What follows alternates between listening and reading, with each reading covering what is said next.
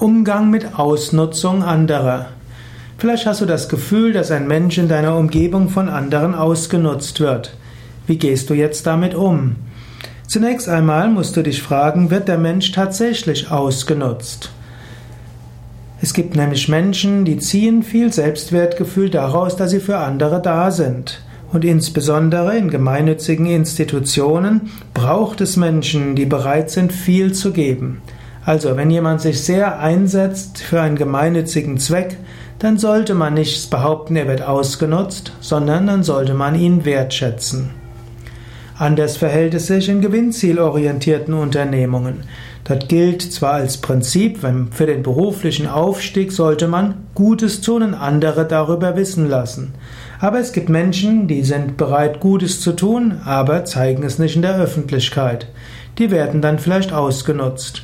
Auch hier muss man wieder schauen, ist das wirklich ein Mensch, der darunter leidet? Oder ist es ein Mensch, der viel Selbstwertgefühl daraus zieht, dass er anderen helfen kann?